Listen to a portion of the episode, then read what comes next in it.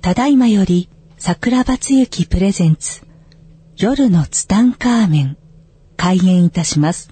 なお、この番組はアホになってください。笑ってください。大爆笑してください。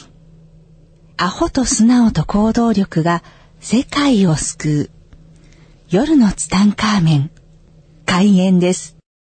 はい、皆さんこんばんは。こんばんは。千年に一人の逸材、桜庭つゆきがお届けする夜のツタンカーメン。今週もついにやってまいりました。はい、アシスタントのギャオです。今週もよろしくお願いしよます。ろしくお願いします。す。千年になってましたね。あ、なんかあの、100年じゃないですよってちょっと言われたんですねあ。、そうですか。もはや、もはや千年に一人ぐらいの逸材ですと 一人ぐらいの、まあどっちでもいいですけどね。言われましたはい、ね。はい。はい。一人ぐらいの。あなたほどの逸材はいないというふうにお褒めいただいたんで、はい。えー謙虚にその言葉を受け取りました。そうですね。今週もギャラリーがすごいですね。今週もギャラリーがすごいです。半端ないです。半端ないもしかしたら、それ先週のリーさんが映ってるの違う。なんか、あのーギャラリーの方が、はみ出してますね。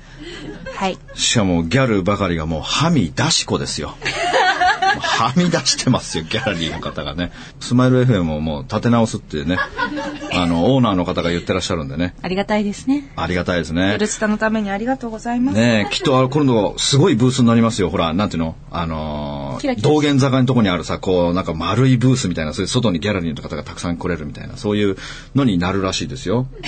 この、あ さ朝霞台のスマイル FM をね。やばい。ね。オはいーナーさん楽しみにしてるらしいんでね。はいオーナーさんもヘビーリスナーらしいですよ、夜のうちさんかじゃらあ、のね。先週の肛門も聞いたんですかこあのーそれは、そういう話はしちゃいけないって怒られた。やっぱり。はい、怒られたからもうそういう話しないようにするね。でね、今週はね、ちょっとね、一週間で話せる自信がないぐらい深いテーマですね。すごいの持ってきてくれました。すごいの持ってきたよ。なんかね、これはね、2016年もこのテーマでいいんじゃないかっていうような深いテーマです。うーん。もはや、バイカル湖が浅く感じるような深いテーマです。バイカルコ。バイカル湖。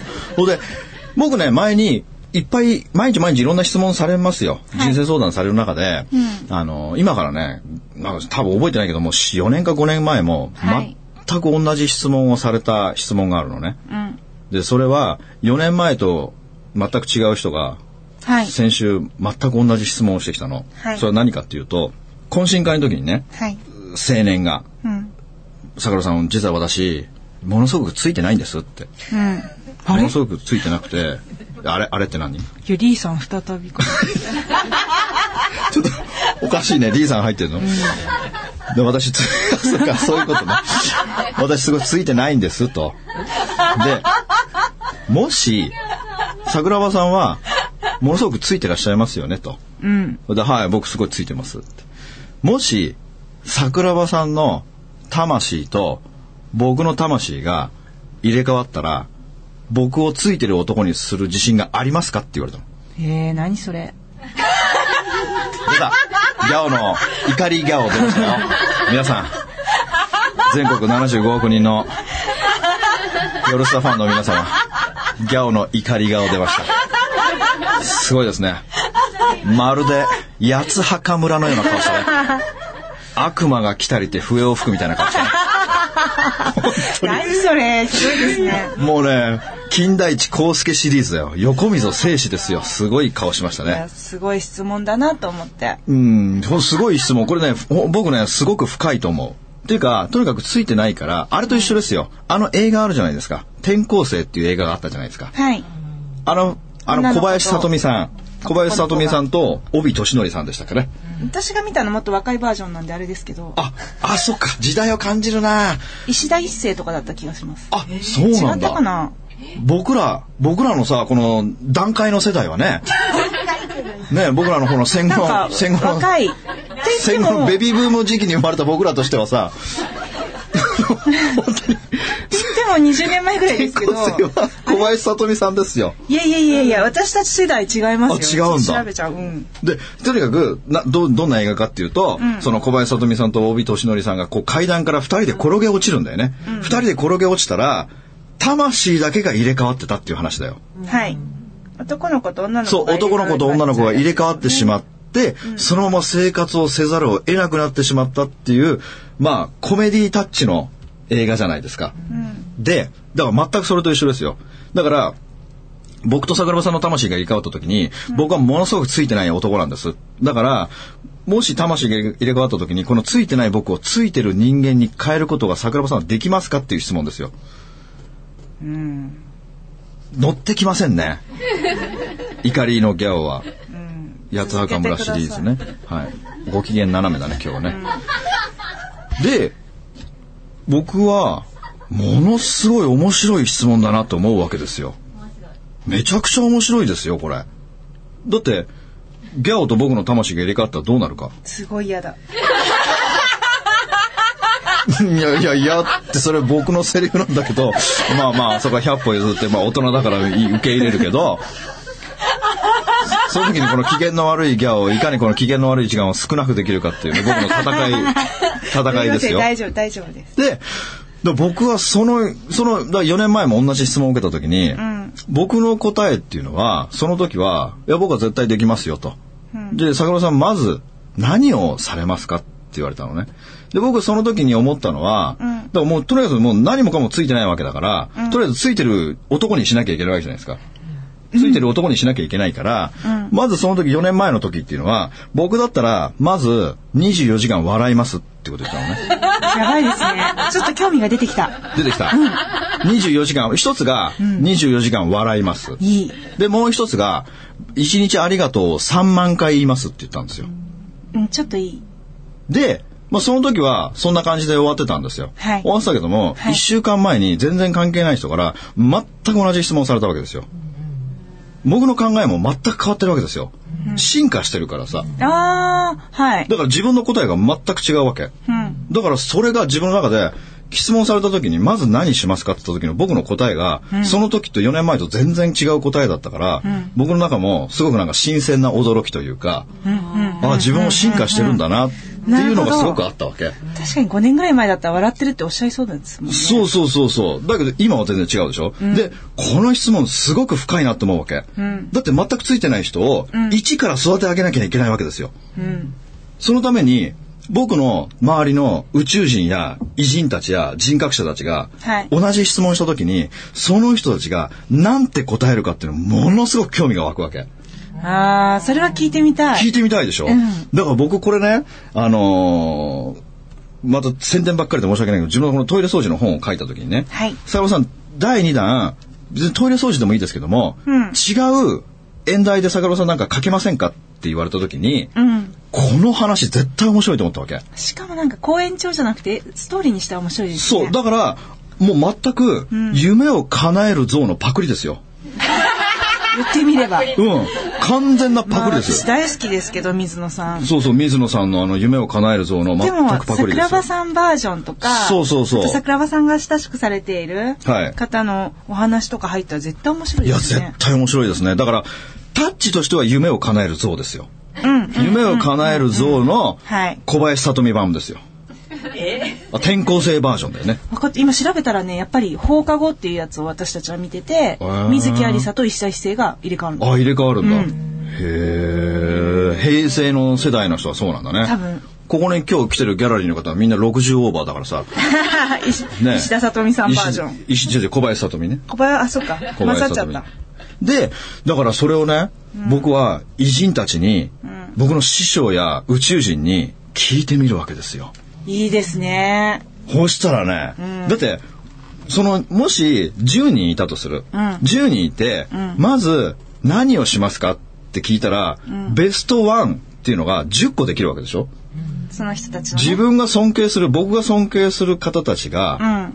どうしますか一番初めに何をしますかってことを、10個必ず集まるわけでしょ ?10 人宇いた宙ら。人 A の場合。宇宙人 A の場合、宇宇宙宙人人 B の場合。 B ので、10個集まった時に、僕の尊敬する偉人たちだから、んすごい方たちなんですよ。はいもうつきまくり。はい。こんな風な、なりたいって思うような人たちが、あげた10個を全部やったら絶対についてくるじゃないですか。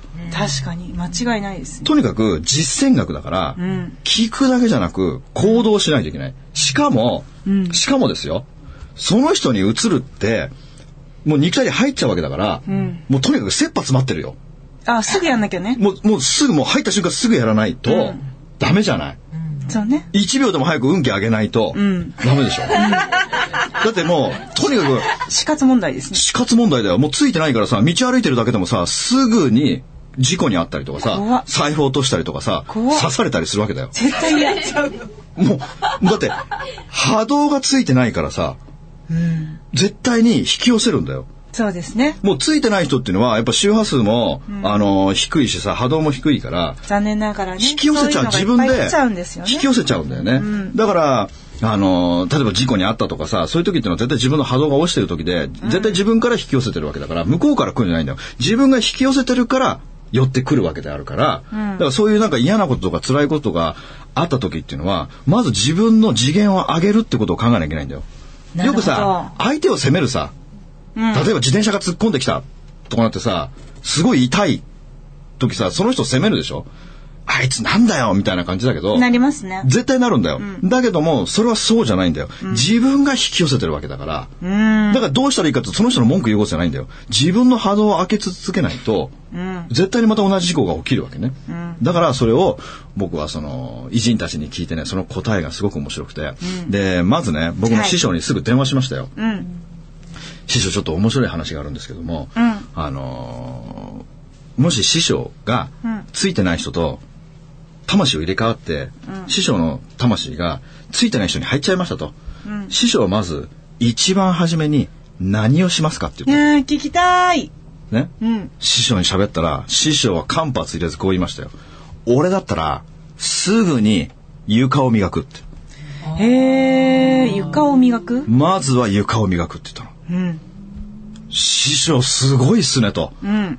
まず、胃の一番にすることが床ですかって言ったら、そう、俺はすぐに床磨くって。へえ。師匠なんでですかって言ったら、うん。床が一番宇宙とつなつながる近道だからって。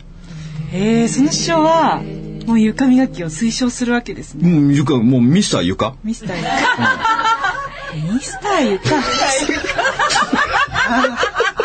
ああ、師匠ごめんなさい。もう師匠 は、ああ、師匠はさ、もう、ミスターもう床に日本の、もうね、師匠多分日本ナンバーの床上手だから、とにかく床を大事にするよね。床ね。床を、うんとにかくもう床を磨いて磨いて磨きまくるって言った、でその話を聞いてた時に、家で聞いてたのね、はい家で電話して聞いてたの、はそしたらすごいシンクロですよ何その師匠との「あわかりましたじゃあ師匠ありがとうございました」って電話切った後に、テレビがついてて、何気なくテレビをパッてテレビから床って言葉が聞こえてたわパッて見たらさそのテレビにさあの和歌山の会社のことがやってたの。はい。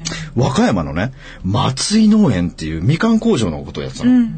和歌山のそのま、えっ、と、松井農園というみかん工場の特集を組んでて、そこの、ま、あの、農園っていうのはね、はい。売り上げが苦戦してきてどんどん落ちてきてたんだって。ん落ちてきてた時に、んこれ困ったと、売り上げを上げなきゃいけないから、どうしようかってなった時に、はい社長がじゃあまずとりあえず掃除からしようって言って、じゃあとにかく工場内をきれいにしましょうって言って社員全員で朝出社したらまずみんなで床を磨くことを始めたんだって。へえ。そして帰る前も、もう一度みんなで床を磨き始めたんだって。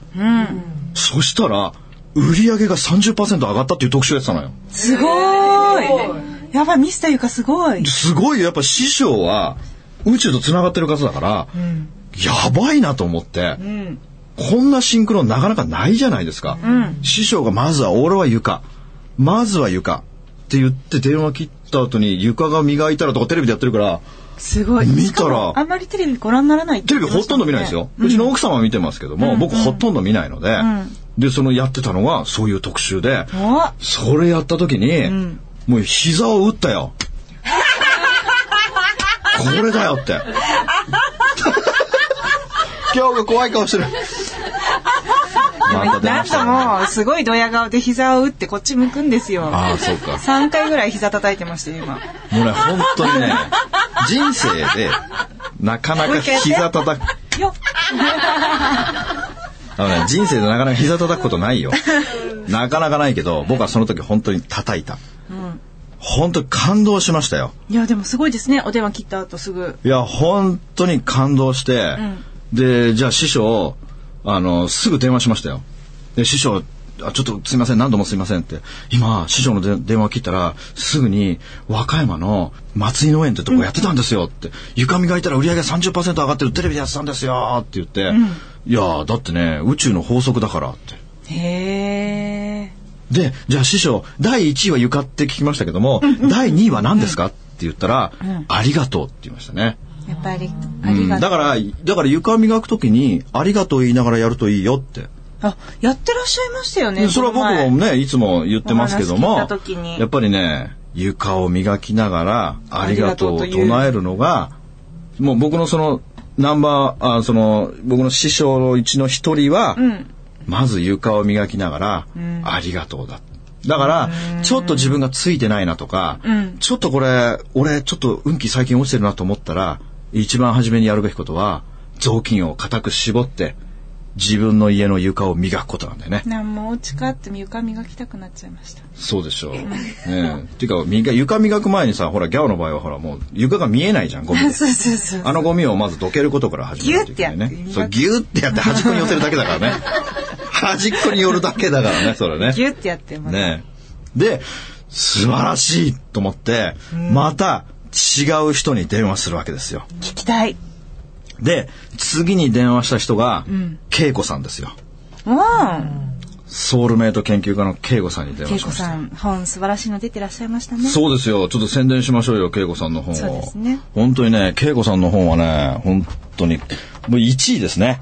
素晴らしいずーっと1位ですね。うんもう永年1位ですよ、恵子さんのね。えー出会うべき人にまだ出会えてないあなたへ。はいみたいなね素晴らしいですよ、ね。もうね表紙見た瞬間に入っていって買もうっギちゃうャっていうオなんか即買いでしたよね。即買いでしたね即買いでした。本当あにの素晴らしいですよね。先行販売情報を見かけたのではい。そもう即即行きましたねでね、恵子さんに聞きましたよ。同じ話をしました、んついてない人がいる。ついてない人の体の中に恵子さん入りましたと。恵子さんまず何をしますかって言ったら恵子さんも、間髪入れずに。あ、このね、間髪、僕ね、自分の中のメンターの条件というのがあるんですよ。うん自分を師匠にするべき指針っていうのがあって、はいそれは何かというと、質問した時に答えがスパンって返ってくる。うんうーんとね、それはね、うーんとかじゃないのね。質問した時に、早い。っていうか、むしろ僕が質問する前に答えが来るような感じ。もうねもうそうそうそう顔に書いてあるよとそう。もう早いよ。だから、恵子さんこうなんですけど、こうなんですけど、恵子さんがもしそう入ったらどうしますかって言ったらすぐに私引っ越しするって。あー一番の開運法は引っ越し。けれども、ん僕はね、ずーっと最近引っ越しの研究してますよ。はい引っ越しの研究ずーっとしてる。うんもうね、ずっと引っ越しのね、統計学を取ってるんですよ。うん統計学取ってる中で、やっぱりね、面白い。9割ぐらいの人が自分の引っ越してはいけない1000倍悪方位って言われる方向に引っ越すんだよね。怖いですねこれはね、本当に恐ろしいよ。だから引っ越して運気が下がる人ってね、5万といるんだよね。引っ張られちゃうんですかね完全に引っ張られるね。あれはもう完全に家の中にいる四種の神器に確実に引っ張られてるね。だからその、行ってはいけない。だから、四種の神器の方たちはさ、とにかく家にいる人に不幸になってほしいからね。もっともっと不幸になってほしいがゆえに、もっと不幸にするためには、そっちの方向に行くともっと不幸になるっていうのは知ってるんだよね。だからあえてそっちの方向に行く。引っ越しって絶対的にさ、自分の便利な方に行くじゃない駅の近く、学校の近く、はいはいはいえー会社の近くに絶対的に行く。不便なところに引っ越す人なんかいないんだからさ。だけど、そっちの方向っていうのは、すべてその四種の神器が仕組んだ罠なんだよね。だから、引っ越した途端、運気が下がって体調が悪くなる、人間関係が悪くなる、会社クビになった、いろんなことが起きてくるっていうのは、ぜその千倍悪法医の言ってはいけない方向に引っ越してるがゆえにそういう現象が降りかかってきてるんだよね。恵子さんは逆バージョンですねじゃあきっとでも、けもうね、そういうね、引っ越す人っていうのはね、みんなね、その、専門の先生を持ってるね。いい方にそう、法医の先生。法医の先生を持ってて、その引っ越しの日取りとかも全部決めてもらって、そっちの方向に引っ越すんだよね。そうすると今言った悪い方に行ってしまう人の逆バできるってことですそもんうねそうそう。大体もうね、あの、ついてない人っていうのはもう住んで住んでる家の方位がもう悪いよね。あの、あったでしょ ?3 ヶ月ぐらい前にと、あの、ほら、調布に小型飛行機が起こって、女性の方が一人お亡くなりになってしまったでしょ悲しい事件ありまだってあれだってあの方ね、10日前だからね、引っ越したのね。いやー、怖いですね。だから、千倍悪行為と言われる絶対に行ってはいけない方向に引っ越した10日後に飛行機が起こってくるわけですよ。飛行機が起こってくる事件なんて僕聞いたことないですよ。私もそれ民家に起こって亡くなったなんて僕の人生初めて聞きましたよ、日本で。怖いですね。怖いでしょ、でね、宇宙の法則の中にはね、14710って法則があるんだよ。 147。引っ越した途端、引っ越したその日から数えて、1日目、4日目、7日目、10日目、1週間目、4週間目、7週間目、10週間目、1ヶ月目、4ヶ月目、7ヶ月目、10ヶ月目、1年目、4年目、7年目、10年目に、とんでもない現象が降りかかってくるって、まさしくあの方も10日目に飛行機が落っこってきてんだよ。それは良いことも、良い方に行けばいやいや良いことは、悪いことに。そう。だからこれはついていっねてるの、恐ろしいんだよね。だから引っ越しっていうのもへ、ーむやみやたらに引っ越しちゃいけないんだよ。絶対その方位の先生に、信頼できる人に聞いてから引っ越ししないと、本当に危険なんですよね。だからね、この恵子さん、まず、私ならまず引っ越し、すぐに引っ越しする。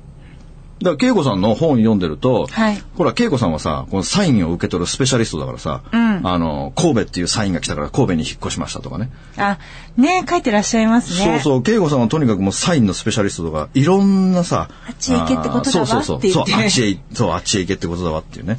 だからとにか感じたくっ、ていううん。とにかく運気を上げるためには、もしその人が運気が悪いのであったら、はい見る景色を変えなさいっていうのよね。あー。まずは見る景色を変えなきゃダメ。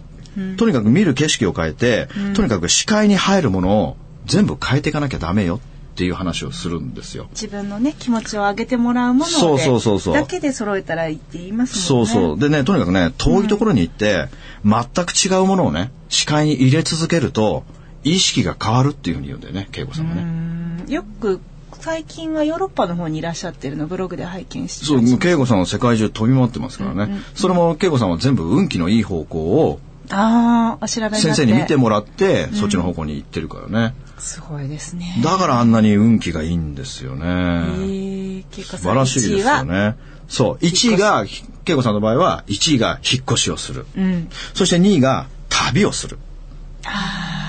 やっぱり今のお話と一緒で、そうそうそう。見る景色そう、見る景色感を。じる空気とうんか食べ物とか全部、そうそう。やっぱりね、見る景色を変えなきゃダメよっていうのは、恵子さんすごく言うね。とにかく目に映るものがさ、みんなよく考えてもらうと、ずっと一緒なんだよね。月曜日から金曜日はさ、会社に行って、で家帰ってくる。で、土日になると家にいる、もしくはちょっと遠いところに行く。もう目に映るものがさ、同じですよ。ずーっとね。はい。だから、意識を変えるためには、まず見る景色を変えること。うん。でね、これはね、本当にすごいことだなと思いますよ。旅をするとさ、目に映るものも違うし、やっぱり感じるものも全く違うしね。本当ですうね。ん。だからさすが恵子さんだなっていう答えしでかも。そんなに、まあ、引っ越しは、あの、日にちや方角があるかもしれないですけど、旅はね、もうちょっと手軽にできますもんそうね。そうそうそう。で、こんなことも言ってさ、運命っていうか自分のね、運気を変えたいんだったら、うん。別人になるしかないでしょって言ってたね。へえ、どういう意味ですかいや、だって今の自分でっていうのはついてないわけでしょ今の自分がついてないって分かってるんだったら何かを変えなきゃいけないわけでしょ、何かを変えなきゃいけないんだから、とにかく今の思考を変えると全く違う人格になっていかないと自分の運気上がらないってことなんだよあね。ーじゃあ、いつも選ぶ方だと同じことになそうるかそうら、そうそうそう違方にそ行うってみるとか。そう、だからとにかくね、いつもの、例えば会社行く道を変えてみるとかね。あ、それだったらすぐできそうですね。そうそう、だからもち自ろ分のんさ、目に入るもの変わりますもんね。目に入るもん変わってくるし、自分のルーティンってものがありますよ。自分で決められたルールってあるじゃないですか。みんな好きですよね。私もそうですけど。そうそうそう。いつもこの店でこのメニューしか食べないとかさ。うんそういうのをさ、全然関係ないところに行ってみるとか、とにかく自分の行動パターンを変えてみるっていうのはものすごく大事なことなんでね。うだから、恵子さんすごいなって思いながら話を聞いてたんだよね。ん。ですね。うん、面恵子さん白本い。当ね、すごいなって思いながら聞いてましたよ。でね、あのーまたもう一人ね、はい全然関係ない人に聞きました。うん。で、もうこの方も僕の師匠ですけども、はい師匠に、師匠、これこれこういうわけでね、もし師匠がそのついてない人に入ったら、師匠はまず何しますかって言ったら、ん便器を素手で磨くって言いまし たね。すごい乾いた笑いでしたね、今ね。いや、違う。いや、ちょっとトイ別レにの紙自分のトイレの本を宣伝するためにやったんじゃないん本を思いで出すよ。した。本が今あったから。とにかく自分の運気上げたいんだったら、便器を素手で磨くって言いましたね、この師匠は。はいで、あの、とにかく、あの、家の中で、一番汚いのはトイレだと。うん。で、このトイレ、一番汚い誰もが嫌がるトイレを、この素手で磨くということは、もうトイレというのはもう万物の象徴なんだと。この万物の象徴を素手で磨くことによって、万物に愛される人間になっていくんだ。で、万物の象徴はお金なんだと。だからお金に好かれるんだってことを言うんだよね。だからとにかく運気がないんだったら、まずは便器を素手で磨く。そして、第2位が、鍋を磨くって言いましたね。鍋鍋、家の鍋。鍋ってあんまり聞いたことないかもしれない。初めて聞きましたね、僕もね。もう、レストランみたいですよね。鍋を磨くっていうね。だからとにかく、その、やっぱ師匠が言うには、一番運気上がる方法は、磨くことだっていうんだよね。あーお手洗いもそうだし。そう、手洗いもそうだし、床もそうだしそう、だしうんで、。鍋ですかそうでもまあ鍋すごい年季が入ったフライパンとかありますもんありますね。ああいうのを、一心不乱に磨くっていう、じょこの行動っていうのがね、なんかね、磨いてる姿を上から見てる人は、ものすごく好きなんだって。うーん。愛おしく感じるらしいよ磨いてる姿っていうのはうーん。だからついてないと思ったら一心不乱に何でもいいから磨く磨いてみるっていうのは多分ねすごい素晴らしいことなんじゃないのかなって思うんだよね自分の気持ちもすっきりするでしょうしね。そうそうそうそうだから本当にあの鍵山秀三郎先生ね、イエローハットの社長さんなんかはさ、ズボッと手あ入れトイレにトイレ掃除のね、手を方突っ込んで、私は便器を磨いているのではない、己の心を磨いてるんだっていう名言です超ねスーパー名言があるけども、本当にその磨いてるっていうのが、上から見てる人の評価ポイントがものすごく高い。その中で評価ポイントが一番高い中で、トイレというものが一番評価ポイントが高いんだと、この僕の師匠はおっしゃってくれたんだよね。だからまず、その方であれば、その方についてない人に魂が入ったのであれば、すぐにトイレに直行して便器を磨くと。うん。トイレなんかどこでもあるじゃないですか。はい外にいても、ねはいだから、すぐに、もう入った瞬間からトイレに飛び込んで、オーラったら便器を磨くよと。あ瞬間から。瞬間からもそういう意識なんですう、ね。そういう意識なんだ。だってもう、1秒でも無駄にできないから ね。ついてないから。よっぽどですね、その振り変わった人 ね。そうそうそうそうそう。だけど、この話はさ、本当まだまだ奥が深いそかういら、う全然終わらないよ。そうなんですよ。まだまだ今週は、まだ聞きたいっていうところで、時間がね、はいね、時間がなくなっちゃった来ちゃったんんで、でねまたちょっと来週ね、えーこの続きを話したいなというそうでふうに思うんですね。すね楽しみにしていただいてはい。まあ今週も、今週いいですね今週良かったでちすょっかと途中すいません、失礼なもうギャ態ー、度本があ当りね、まし本た当が。あの、もう本当あの、八つ墓村やめて。うんそうですね。怖いよ、本当に。こんなにいい話が出てくると思わなかったんですよ。なんで何その質問ってなっちゃったんです。はい。じゃあね、今週はこの辺で終わりたいと思います。どうもありがとうございました。はありがとうございました。この番組の提供は、自由が丘パワーストーン天然石、アメリの提供でお送りしました。スマイル FM はたくさんの夢を乗せて走り続けています人と人をつなぎ地域と地域を結びながら全ての人に心をお伝えしたいそして何よりもあなたの笑顔が大好きなラジオでありたい 76.7MHz スマイル FM